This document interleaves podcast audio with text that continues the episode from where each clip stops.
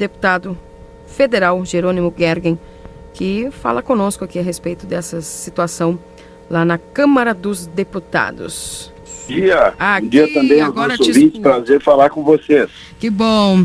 Deputado, é importante que a gente é, faça aí essa, essa entrevista com o senhor para esclarecer a respeito desse auxílio para as empresas de ônibus e vans de transporte escolar. Como ficou a situação aí na Câmara dos Deputados? Bem, eu até quero abordar dois assuntos. Depois, eu, se me permite, eu quero falar da Lei da Liberdade Econômica, é, que estive inclusive fazendo reunião aí em livramento e que sofreu um ataque essa semana.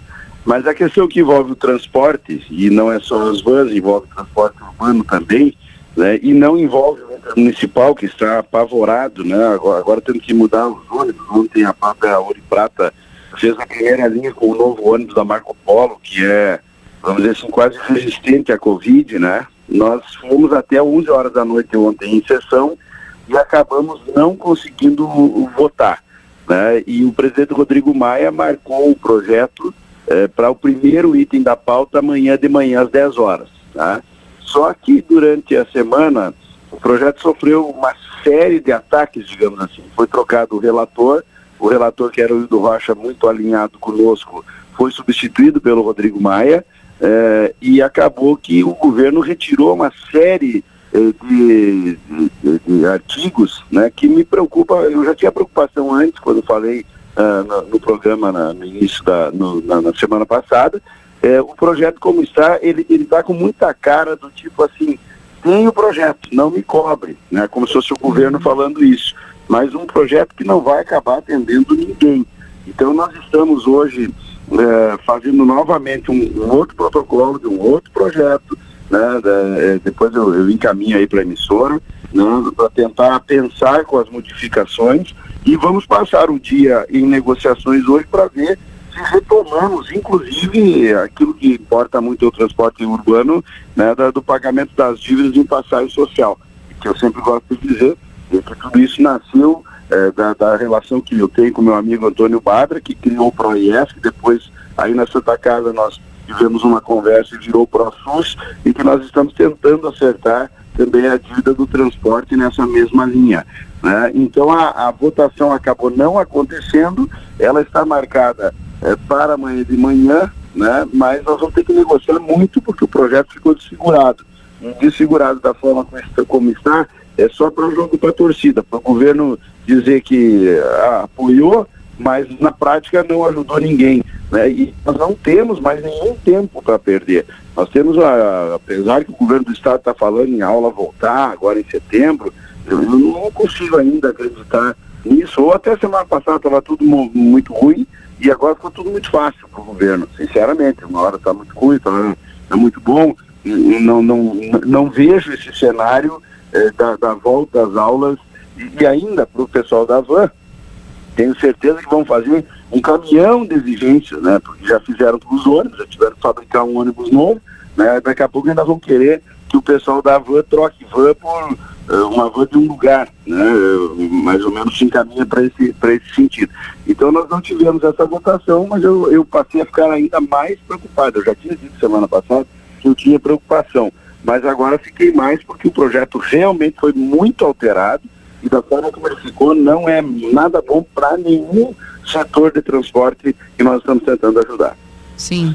Deputado, é uma, um outro questionamento é se a respeito dessa, dessa, dessa situação aí que o senhor comentou agora, os subsídios vão chegar às empresas com cidade, por exemplo, que tenham menos que 300 mil habitantes? Como é que ficou isso? É, no projeto original, é, nós queríamos atender as empresas que fossem concedidas, né? portanto, permissionários. Atenderia, criaríamos uma linha para o transporte rodoviário urbano. Né?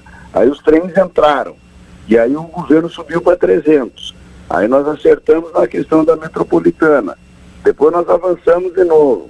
Né? E, e, agora recuou tudo, inclusive com a questão tributária, porque as empresas de ônibus, eu não estou falando de voo escolar, as empresas de ônibus, a maioria delas, uh, têm dívidas quase que impagáveis com a União. Né? Então, você bota o dinheiro de um lado e, e, mantém as negativas, mantém toda essa situação onde o governo faz de conta que tem crédito e a empresa faz de conta que paga, e, na verdade, você não, não tem perspectiva de, de retomada né, de, de, da, da, da, atividade econômica.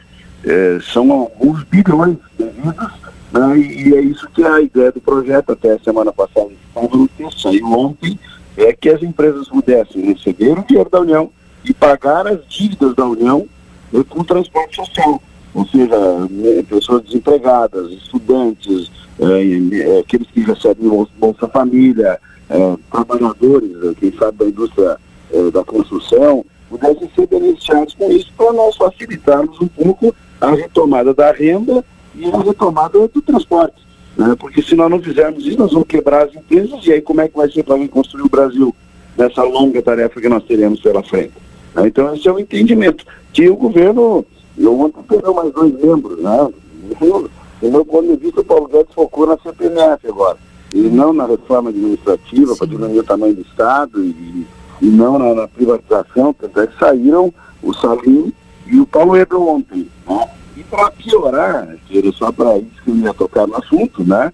É, para piorar a situação, o PSB entrou com uma ação contra a lei da liberdade econômica, dizendo que, a, que o conceito de baixo risco é ruim para o meio ambiente mas quem conceitua as empresas de baixo risco é exatamente o meio ambiente. Então é um troço maluco, né? É, querendo aumentar o poder do Estado para garrotear as empresas. É isso que o PSB quis fazer. É, nós estamos vendo como vamos reagir a isso, né? porque o município de Esteio, que foi o primeiro município do Brasil né, a ter a lei de liberdade econômica, mesmo com toda a pandemia, comparado ao último ano, é, o ano anterior cresceu 32% o número de empresas de baixo risco. É, se nós criarmos dificuldade, a informalidade virá maior ainda no pós-pandemia. E aí a economia não cresce, não tem jeito. A, a, a informalidade, ela, a, a, gente compreende que ela é estimulada pelo Estado grande. Agora, se nós não diminuirmos o Estado, ela vai crescer ainda mais, até porque o Estado cresceu durante essa pandemia. O Estado ficou maior, tudo, tudo é Estado, Estado, Estado, Estado, então ele cresceu ele ficou maior. E nós não podemos deputado. permitir isso, né? Pois não. Deputado. E aí, Cleiser, tudo, tudo bem? Deputado, bom dia. Prazer falar com o senhor Bom novamente. dia. Deputado, o projeto ele prevê lá, é, é, o inicial, como senhor disse, que agora sobre alterações, né? Recursos para municípios aí que tenham até no mínimo 300 mil habitantes. Evidente que a maioria da, dos municípios brasileiros, o transporte não seria contemplado, né? É possível mudar isso para que cidades como Santana do Livramento, as empresas aqui possam ser é... Quando nós falamos aquele dia, nós já estávamos na negociação 60 mil, tá? E nas regiões metropolitanas, é, nenhuma, nenhum tamanho de população, digamos assim. Isso era o avanço que estávamos tendo naquele momento. Mas agora tudo isso recuou, né? E, e, o, o, substitutivo que foi mandado ontem, aliás, foram vários, a gente já nem sabe, é, aqueles processos de votação que a gente nem sabe qual é o, o substitutivo que está valendo, né? É, é, se não fizer uh, um critério para atender as cidades como Livramento, como Uruguaiana, como Passo Fundo, pelo menos essas, embora tenha, Dom Pedro tem transporte, uh, Bagé, Carazinho, né? Uh, nós vamos ter dificuldade, nós vamos, eu acho que ele se torna mais injusto ainda, porque uh, perde alguns e, e exclui outros. Então a ideia daí do governo passa a ser assim, é, salva as grandes cidades e quebra as pequenas mas na pequena cidade você também precisa desse transporte. Né? E aí não vai dar nem margem para as ruas escolares entrar nesse processo. Tá bem. Deputado, quero agradecer muito a sua participação conosco aqui e até uma próxima.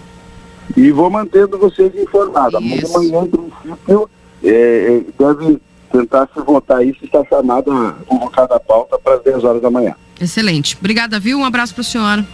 Grande abraço.